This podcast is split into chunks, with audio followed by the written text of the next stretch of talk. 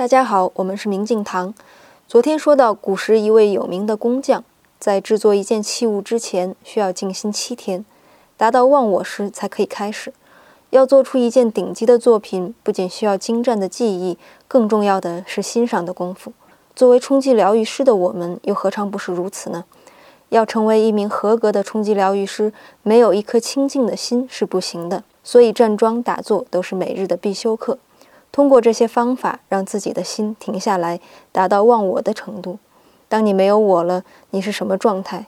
宇宙是我，我是宇宙；一切是我，我是一切。你没法表达，也不是什么知不知。这一切都来源于你的清净心。谁的心清净，谁拍打的效果就好。所以搞冲击拍打，一定要从人的素质下手。今天您回复“素质”两个字，看丁于仁老师对拍打师说的几句心里话。素质。